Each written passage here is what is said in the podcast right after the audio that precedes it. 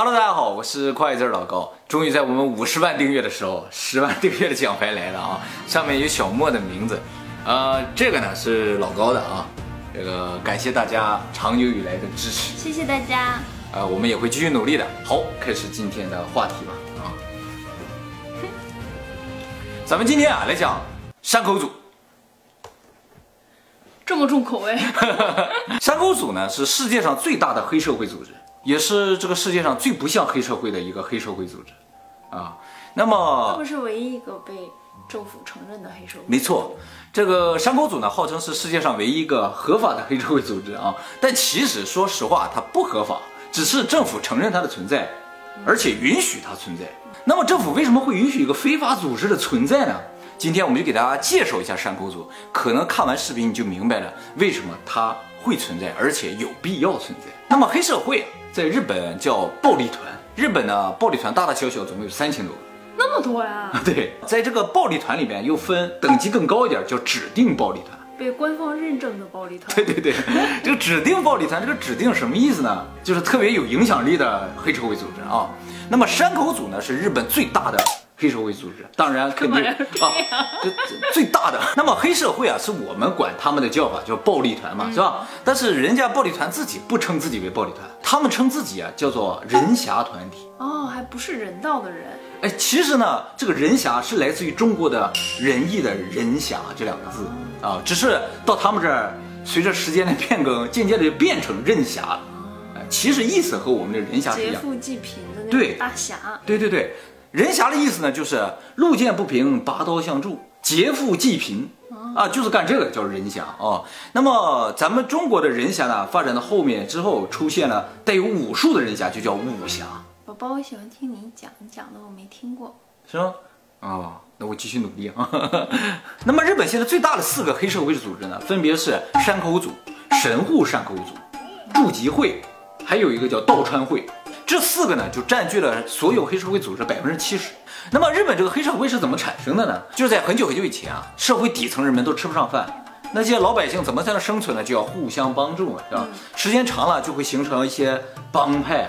那后来啊，进入工业时代之后呢，就一帮人都从农田里跳出来，跳向码头，跳向工厂去抢一个饭碗。这么些身强力壮的人都抢一个饭碗，就弄不好就打起来。那我一个人，你们一帮人，我肯定打不过，所以我也要拉我的兄弟啊，就形成了更加紧密的这种组织了。这几个组织间经常打架抢活也不行啊，后来就出来专门维持和平的组织。这个组织呢，就属于像山口组他们的前身。哦，他们不是打架的帮派，他们原先也是打架的帮派，后来变成平事儿的帮派。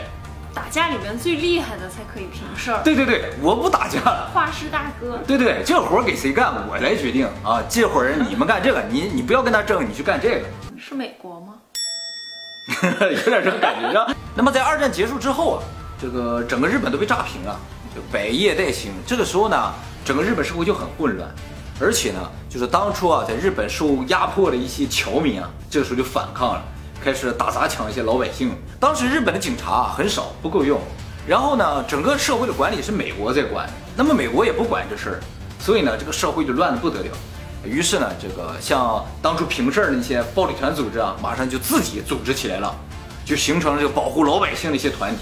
警察呢也觉得，哎，这样挺好的，反正也不用我们出手。于是，在这个问题上，日本政府就欠了暴力团一个人情。后来呢，日本进入了经济高速发展期，暴力团也跟着一起高速发展啊。原先可能只做一些管理治安的事情，后来呢，这也投资房地产呢，还有影视事业了。再加上政府欠暴力团一个人情，所以对他的管理是比较松散。所以暴力团呢，在这个时候赚了大钱。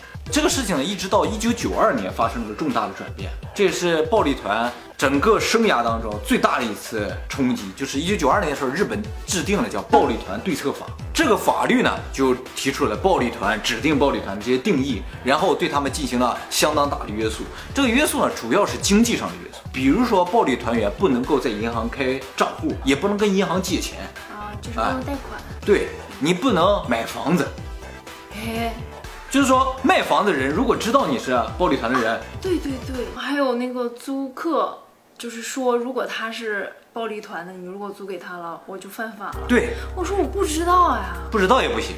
就像二零一三年的时候，日本最大的银行瑞穗银行就出了个大事儿，就是有个人到瑞穗银行去贷款买车，嗯，瑞穗银行呢就贷给他了，后来发现这个人是暴力团。的，嗯，结果瑞穗银行的最高这管理者就是叫会长出来向全社会谢罪，然后卸任了，而且接受了处罚。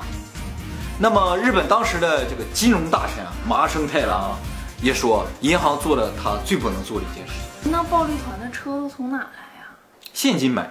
还有一个就是在日本有一个非常敏感的词，叫做暴力团关系者，就是跟暴力团有关系的人。对，你只要跟暴力团沾上点关系啊，你就完了。对，很多大牌艺人都对，像日本啊最有名的一个主持人，他这个地位相当于在台湾的宪哥那个地位，是吧？那个人就因为有一张和暴力团团员的合影，这个人就从那一天开始永远消失在电视上。很火，带很多个很火的节目，对，超火的人一夜之间消失了，你就再也看不到这个人。哎，所以整个社会啊，对于暴力团是相当严格了。那么我们刚才说的都是暴力团啊，就是一个普遍概念啊。今天呢，我们重点说一下山口组。山口组呢，成立于一九一五年，嗯啊，他们是在码头上的一个工会渐渐形成了现在的山口组啊。当时只有三十个人，它的本部呢是在神户。那么经过一百多年的发展，山口组呢人数最多的时候有十万人。啊现在呢，只有一万六千人，少这么多，少这么多。那么山口组最大的变革呢，是从他的第三代掌门人开始。啊，这个第三代掌门人啊，是一个非常有头脑、搞经济的人，他就把山口组啊，从原先的体力挣钱的这个行当呢，变成了投资行当。啊，比如说投资电影公司，投资艺人。啊，投资房地产啊，而且都非常的成功，赚了很多钱。那么说到这儿，大家肯定很关心，说山口组这一年能挣多少钱呢？根据美国财富杂志上面的记载啊，在二零一四年，山口组的收入呢是八百亿美金，在日本所有企业当中排第八，仅次于日立，属于大集团中的大集团。那当然了，山口组组内的这些组员的收入情况是不一样的，组长啊一年的收入大概几十亿日元，然后下面一些比较小的头目啊。大概年收在四千万日元左右，一下差这么多？对，四千万日元啊，就跟日本首相收入是一样啊。像安倍的话，年收就是四千五百万日元。那么最底层的刚进来的人，收入就非常少了，一年可能二百万日元，啊，就像普通打工的一样。哎，他们这个钱啊，是从底下一点点吸上来的。嗯，这个叫上纳金，不断往上交。最顶上人是最挣钱。那么他挣这么多钱怎么挣来的？哎，其实随着时代的不同啊，他们挣钱的方式是不一样的。最早其实真的就是一些非法的生意，比如黄赌毒啊，当然也维持治安了，是吧？收保护费。但是后来呢，进入三代目了，我不说嘛，投资电影，投资艺人。那到八零年代呢，日本就进入了泡沫经济时期。这时候呢，山口组呢就开始投资股市、房地产、艺术品，买名画啊，买公司。结果呢，到九零年代啊，这个经济泡沫破裂，经济破裂啊，他们就开始回收不良资产。哎，反过来就是说，你有卖不出去的房子，你就低价卖给我，我全都收。那在九二年，我们刚才说了，出了这个暴力团对策法，于是山口组做了一个非常成功的事情，就是收纳其他已经支撑不住的小的暴力团，就造成他现在这个老大的位置越来越稳固。近些年来呢，他们盈利的主要方式呢，就靠吸纳高级人才，然后呢，做一些金融投资啊，收购 IT 公司啊，做游戏啊。开发网络应用啊，这都他们做的啊啊，偶尔呢可能也操纵一下股市啊，是吧？做慈善，做慈善也做也做。你就看山口组的整个发展过程，你就会觉得他的背后就是巴菲特。现在日本山口组的组长啊叫私人，这是他的艺名，不是本名啊。这个人呢非常严格要求自己，人如其名啊。对，不抽烟不喝酒，然后呢特别时髦啊，时尚。这个经常会有媒体拍到他，他都穿的非常的帅气，戴个墨镜。就像明星一样。由于警方对于山口组的经济上的控制啊，他们现在赚钱也不是那么容易了。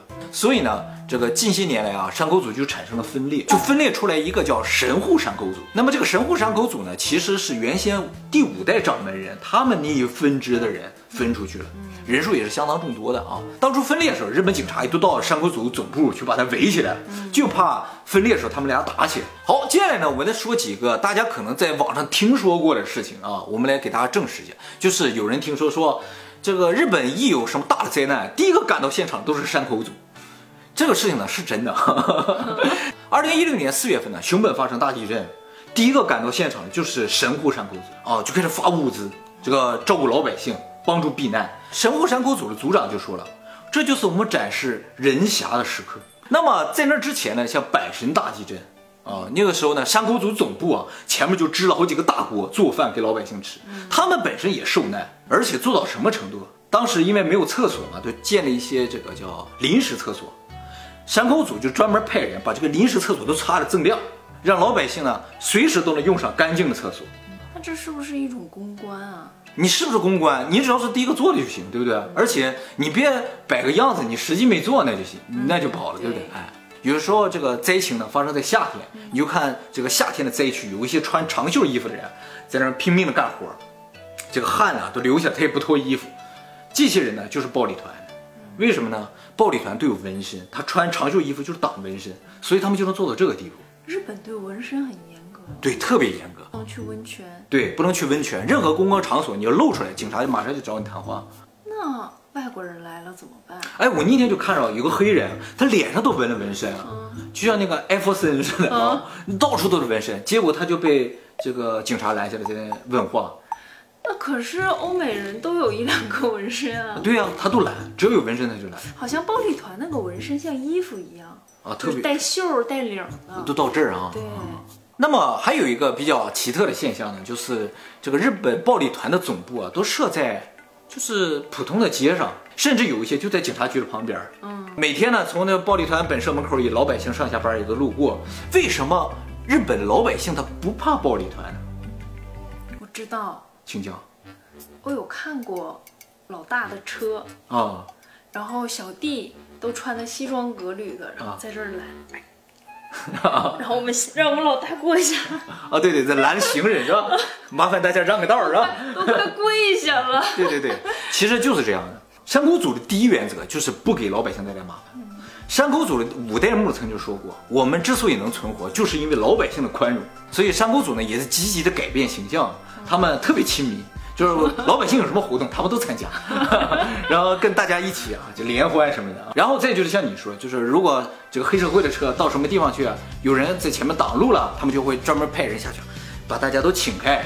然后车过去之后还得，对对对，感谢感谢啊！日本的暴力团黑社会啊，他的资金呢不来自于老百姓，就是他不是赚老百姓钱的，他是赚企业钱。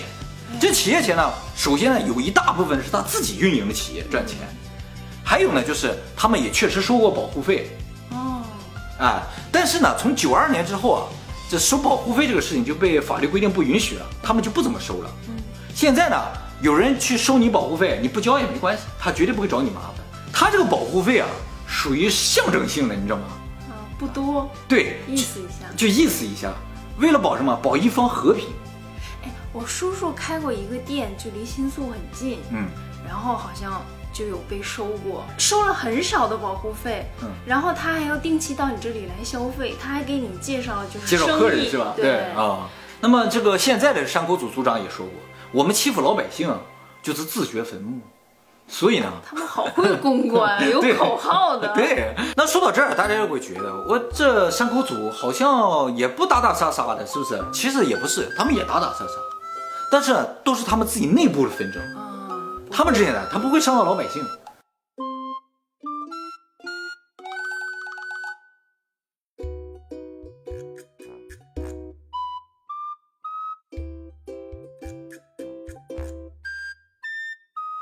我们第四点很难啊，YouTube 很容易招来不应该有的非议。啊，你剩下几个能做到？